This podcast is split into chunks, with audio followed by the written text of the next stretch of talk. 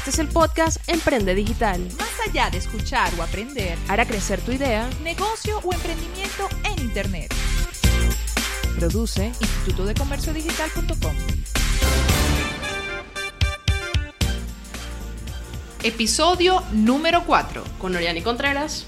y Gloria Musali.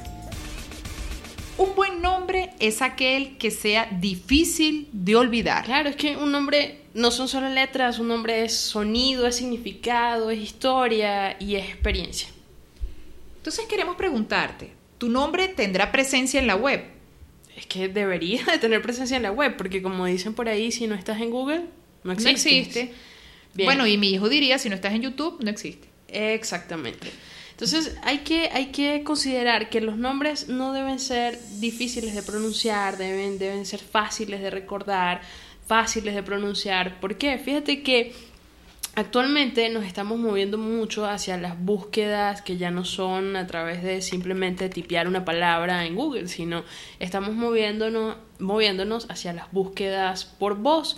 Imagínate que tu nombre sea tan difícil de pronunciar que ni Siri, ni Google Now, ni el de Amazon, ¿cómo es que se llama? Alexa, Alexa. puedan siquiera eh, encontrar el, el nombre que tú creaste. No es hacia allá hacia donde queremos ir, ¿verdad? Bueno, y como estamos seguros que todos los que escuchan este podcast eh, son visionarios, están proyectando su nombre a futuro y desean que su marca trascienda, entonces van a generar un nombre que sea una eufonía, que sea un excelente sonido ¿Que y que además eufonía. Eufonía se refiere a... Búscalo en el diccionario, Oriani. En el, en el bien, episodio pasado, en el episodio pasado hablamos de la riqueza del idioma y eso no se nos puede olvidar. Exactamente, que suene muy de bien. nuevo. Bueno, o la RAE.com también. Exacto. Entonces, Perdón, RAE.es. Ya. Sí, ya, ya, lo corrijo. Ok, entonces dentro de, la, dentro de la eufonía tenemos recursos como la aliteración. Gloria, un ejemplo de aliteración en cuanto a una marca, en cuanto a un nombre famoso. Por ejemplo, Coca-Cola PayPal. da vivienda. Perfecto. Entonces, la aliteración eh, se refiere a aquellas sílabas al inicio o a la mitad de las palabras que tienen un sonido similar. En el caso de Coca-Cola, vemos que las dos comienzan con eh, la sílaba CO, ¿cierto? Cierto, es esa repetición de sonidos que se generan en las palabras. Ok, y por otro lado tenemos consonancia.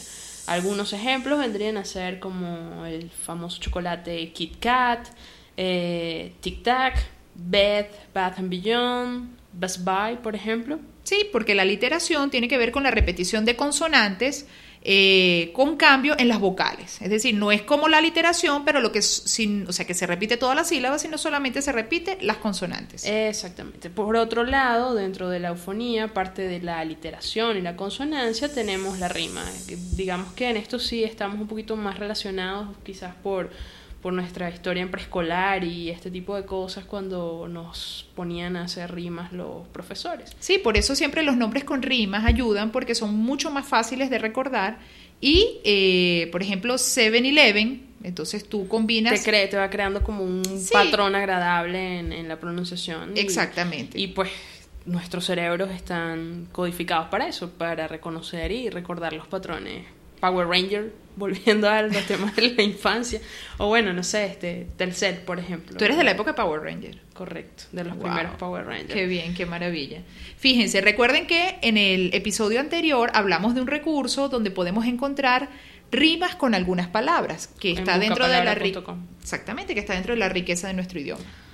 Aparte de esto, también tenemos el ritmo. Algunos ejemplos de nombres con ritmo, Gloria. Por ejemplo, Cheese Whiz, que Bimbo. me encanta. Tapsi, y Telmex. El asunto del ritmo es que él se genera cuando repetimos los sonidos en la secuencia del nombre, que si bien no representan una rima, pues estos sonidos eh, se repiten dando una especie de cadencia al, al nombre como tal, cheese whiz. Entonces, al ponerle nombre a tu producto, a tu idea o a tu startup, debes tener claro algo muy importante, que es que el nombre entra por el oído antes que por los ojos. Recuerda lo que hablábamos en una ocasión, Gloria, con respecto a, al de boca a boca. que en realidad eh, se comentaba que con la aparición de las redes sociales y demás, el de boca a boca eh, se había, digamos, como que potenciado mucho más. Sin embargo, hay estadísticas que demuestran que es más lo que se, lo que se dice, es, es más la palabra dicha que la palabra escrita. Por lo tanto, hay que tener mucho cuidado con respecto a la eufonía del nombre. Hay que buscar que tenga o ritmo, o consonancia, o, o rima, o rima. O todas. Si consigues un nombre que pueda cumplir con todas ellas, pues genial. Tienes ahí, bueno, el nombre con mejor eufonía posible. Que sea difícil de olvidar y que quede rondando la memoria.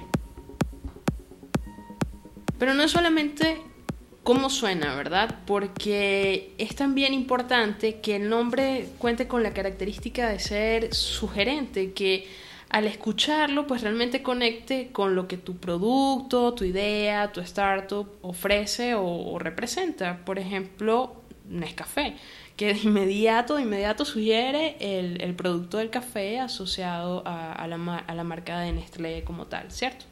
Sí, es decir, además de, que se escuche bien, hay algunas cosas, que algunos criterios semánticos que podemos tomar en consideración, como lo que acabas de, comentar sobre sugerente. También puede ser metafórico. Eh, el mejor ejemplo de eso, y discúlpame que te interrumpa, es el de Amazon. acostumbrada. No, es al contrario, en realidad. Bueno, el caso de Amazon, porque Jeff Bezos decía que, él quería que, su emprendimiento, que su startup, fuese tan grande, tan, tan ancha como, como el río eh, más ancho del mundo. En el caso de Nivea, por ejemplo, que hace referencia al término, creo que era latino, griego, latino. Latino. Latino eh, que tiene que ver con, con, la nieve, o el caso creo yo metafórico más, más evidente es el de Head and Shoulder, que asocia la metáfora de la cabeza y, y hombros que sean completamente libres de caspas. Entonces, eh, esto tiene que ver con el aspecto metafórico de los nombres. Por otro lado, los nombres también deben ser extensibles. ¿A qué nos referimos con esto, Gloria? Bueno, extensibles tiene que ver con que crees un nombre y que cuando generes nuevos productos asociados a tu marca, pues el nombre también pueda representarse allí. Exacto, que por ejemplo no lleve incluida que si la palabra zapatos o algo así, porque simple y llanamente me quedo encasillada en eso, no puedo salir de allí. Sí, porque si le das un nombre asociado a zapatos, cuando quieras producir ropa deportiva, gorra, gorra, sí, no vas a poder.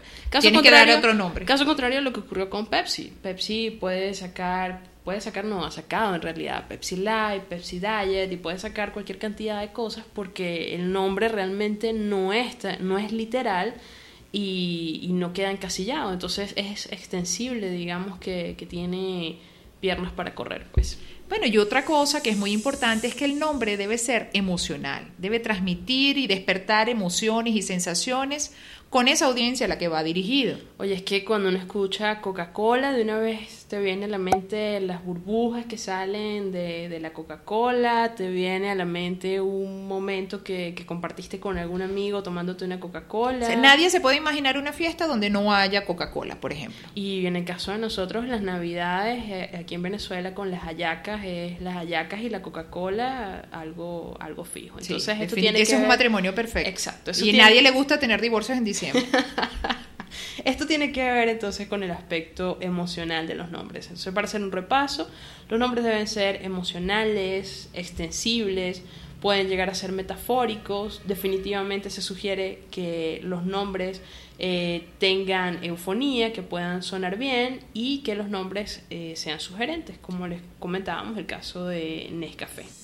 Entonces, en esta etapa de la composición, lo que hacemos es tomar todas las palabras que se han generado en las etapas anteriores del sistema Evoca y se verifica cuáles son aquellas que sean que permiten generar rimas, viene la combinación de palabras, se verifica cuáles son metafóricas y se genera unos cuadros, digamos, de, comparación para ver cuáles cumplen con algunos criterios u otros criterios. Estos cuadros los podrán ustedes ver en el curso de naming. Les recordamos la dirección www.institutocomerciodigital.com slash naming. Y una vez que ya tenemos ese cuadro con aquellos posibles nombres, entonces vamos a la última etapa de nuestro sistema, que es la afirmación. Cuando el nombre se hace tuyo. Sí, cuando se apropian del nombre. Y lo que hacemos acá es verificar que efectivamente en los sistemas de registros marcarios, el nombre está disponible y también dentro del mundo digital los dominios se encuentran disponibles para cada uno de esos nombres. Todos estos recursos donde podrás verificar tanto los registros marcarios como los dominios los puedes encontrar dentro de institutodecomerciodigital.com slash naming.